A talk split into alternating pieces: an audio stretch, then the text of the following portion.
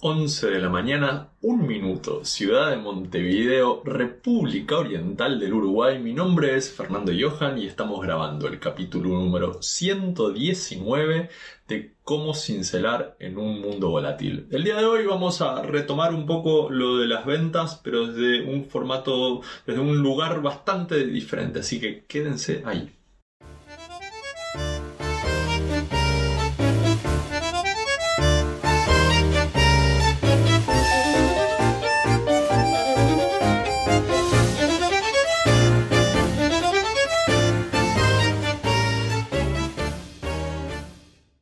No son pocas las veces que en este podcast, en este espacio, hemos hablado acerca de las ventas, de la necesidad de, que los emprendedores y los protagonistas sean los que salen a la calle, los que se encuentran con los clientes, los que hablan con los clientes. Y hemos también repasado en múltiples capítulos, y pueden ir para atrás a los capítulos de de cómo cincelar y ponen ventas. Incluso tengo una playlist armada específicamente sobre ventas en, en, YouTube. Y van a ver que hemos tratado de atacar ese tema de las ventas de distintos lugares, intentando transmitir el problema que es responsabilizar a otro por las ventas, el problema que es construir una relación sólida con los clientes para, poder vender. Y en, la última serie que hicimos, que era la profesionalización de las ventas, la cantidad de trabajo que está involucrado en sostener esa relación con los clientes. Hoy vamos a hablar de algo un poco distinto, hoy vamos a hablar de, la contradicción que las ventas nos, nos ponen sobre la mesa, que es una contradicción muy básica de la que, por lo menos en Latinoamérica, se quejan casi todos en mi experiencia trabajando con empresarios pyme o con empresarios eh, que quizás tienen una velocidad de crecimiento interesante y que necesitan ayuda con las ventas, es común encontrarse con, con esta contradicción. Y la contradicción es la que sigue. Las ventas son el motor de cualquier organismo que intenta agregar valor y sin embargo a los responsables de las ventas se los entrena y se los premia, se los incentiva de una forma que es contraria a lo que intentamos que consigan. Y ahora voy a, voy a ir a, esa contradicción. Llegada a esta parte, voy a nombrar el capítulo específico en donde hablamos de si vale la pena o no vale la pena tener comisión por ventas. Ya saben, los que siguen esto ya saben que yo estoy en contra de la comisión por ventas pero no soy eh, negador de que hay detractores de esta postura, que hay un universo de, gente que dice, no, el vendedor es alguien que tiene que tener el cuchillo entre los dientes y, tirarse y, lanzarse al mercado y, tener una actitud agresiva respecto de la venta. Puede ser hasta ahora en, mi relación con los demás, el vendedor del cuchillo entre los dientes no es mejor eh, en términos de, ¿cómo se dice?, de resultados que el vendedor que no tiene el cuchillo entre los dientes, siempre y cuando su mecanismo, su, proceso de ventas sea un proceso prolijo, profesional, curado, entrenado, hasta, hasta si se quiere, eh, coacheado. ¿No? Entonces no, no es mejor. Simplemente tienen dos personalidades diferentes, tienen dos formas de tratar a sus clientes diferentes, pero el resultado no es mejor. Y el que tenga datos estadísticos para contradecirme, por favor que los comparta, porque me interesaría leer eh, esa data. Entonces, ¿Por qué hay una contradicción? Bueno, la primera contradicción surge al no reconocer que el proceso de ventas, el proceso de hacerse con una identidad de ventas toma tiempo. Es súper común para quienes necesitan ayuda a la hora de las ventas decir, bueno, contratemos un vendedor. Y ese es el primer paso y, es un paso correcto, pero el vendedor uno no lo puede contratar con clientes. Esta es una fantasía que eh, en internet abunda. Cada vez que digo esto aparece alguien con cierta autoridad que me dice, más vale, si yo he contratado vendedores con clientes, ¿cuánto pagaste? Sería la pregunta, ¿no? ¿Qué vendedor con cartera de clientes va a venir alegremente a darte a vos eh, su, network, su, capacidad de venta por, por un precio irrisorio. Así que no es una realidad. Puede ser que en alguna esfera particular de eh, la estructura comercial en todo el mundo haya un cambio de, equipo, si se quiere, y que ese vendedor se vaya con un cliente. Puede ser. La mayor parte de las veces son excepciones y eh, involucran en general un montón de compromiso económico para que eh, eso suceda. Pero eso es lo que yo pretendo como, como persona que está agregando valor, ¿no? Yo necesito ayuda en las ventas, contratemos un vendedor, fantástico primer paso, pero ahora hay que dejarle al vendedor hacerse una identidad comercial dentro del espacio agregado de valor que, que yo tengo. Que si tiene algo de valioso, será distinto a otros espacios de agregados de valor. Porque si no estoy contratando una persona que es equivalente a cualquier otro talento que pueda conseguir. Estoy contratando a gente intercambiable, que pueden ser eh, un eslabón muy importante de, mi cadena de producción de valor. No es de lo que habla la gente cuando dice que necesita un vendedor. Entonces, necesito ayuda, contrato un vendedor y ahora necesito tiempo. Necesito tiempo. Y la otra contradicción que, surge es, yo necesito que vengas a, a mi empresa, que empieces a trabajar, que empieces a agregar valor, pero yo no te voy a pagar. Te voy a pagar en función de tus resultados. Y si vos vendés mucho, entonces vas a tener un montón de compensación. Y si vendes poco, entonces yo no te voy a pagar.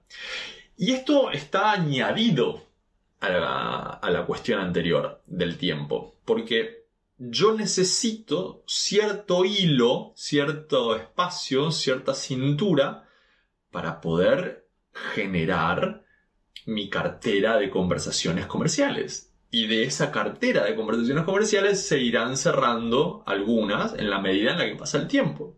Si vos no me pagas nada como vendedor durante todo ese tiempo, voy a durar poco.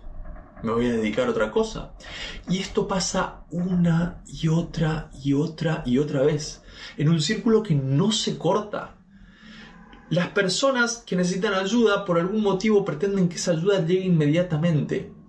Y eso no pasa. Lo único que generamos es una dinámica de recambio y, una confirmación de la falacia de no, lo que pasa es que ese vendedor no servía.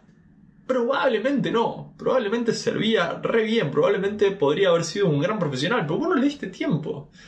Lo obligaste a venir con ventas que no tiene, primero, y, si estuviésemos en, algún lugar con reglas más o menos serias, esto sería contractual. Los vendedores en países que, tienen mucho control sobre el movimiento de profesionales, uno no se puede llevar los clientes porque, porque estaría infringiendo un contrato normalmente.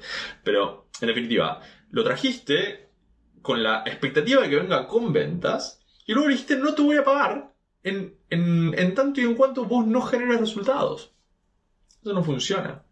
Y antes de que me pongan la excepción de no, pero yo pago un fijo mínimo y luego comisiones, es lo mismo. Las personas tienen que poder vivir de su esfuerzo, de su agregado de valor, de su ingreso.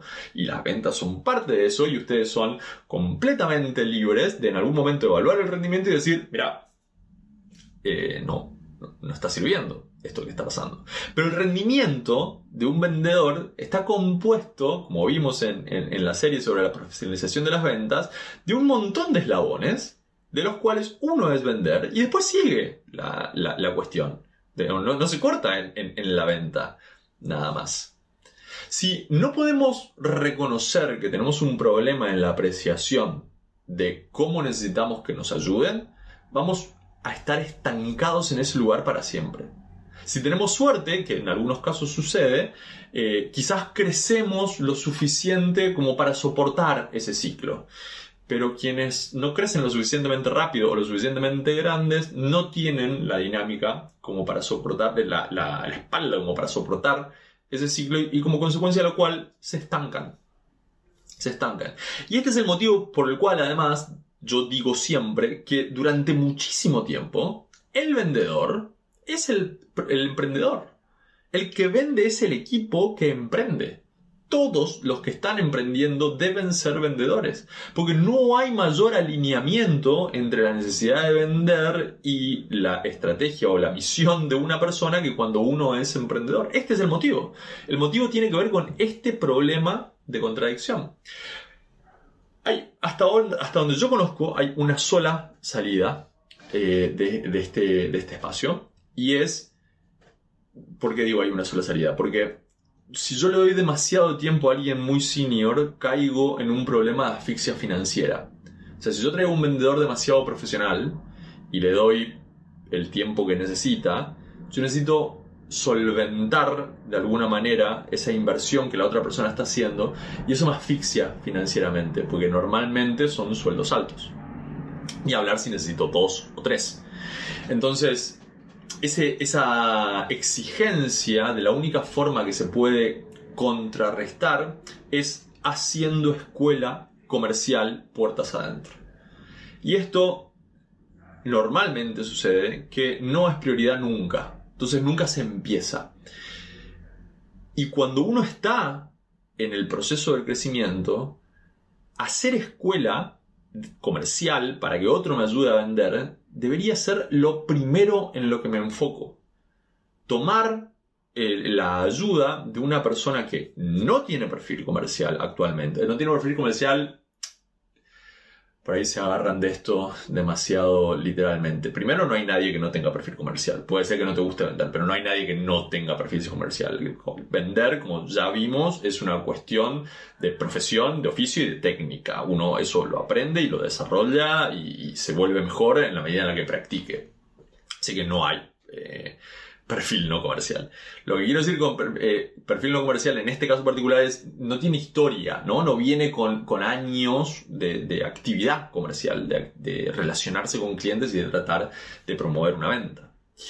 Entonces, tomo a alguien que no viene con track record, que quizás es alguien que está saliendo de la secundaria o, antes de, salir de, la facultad o de lo que esté estudiando, incluso puede ser antes de, salir de la, de la secundaria.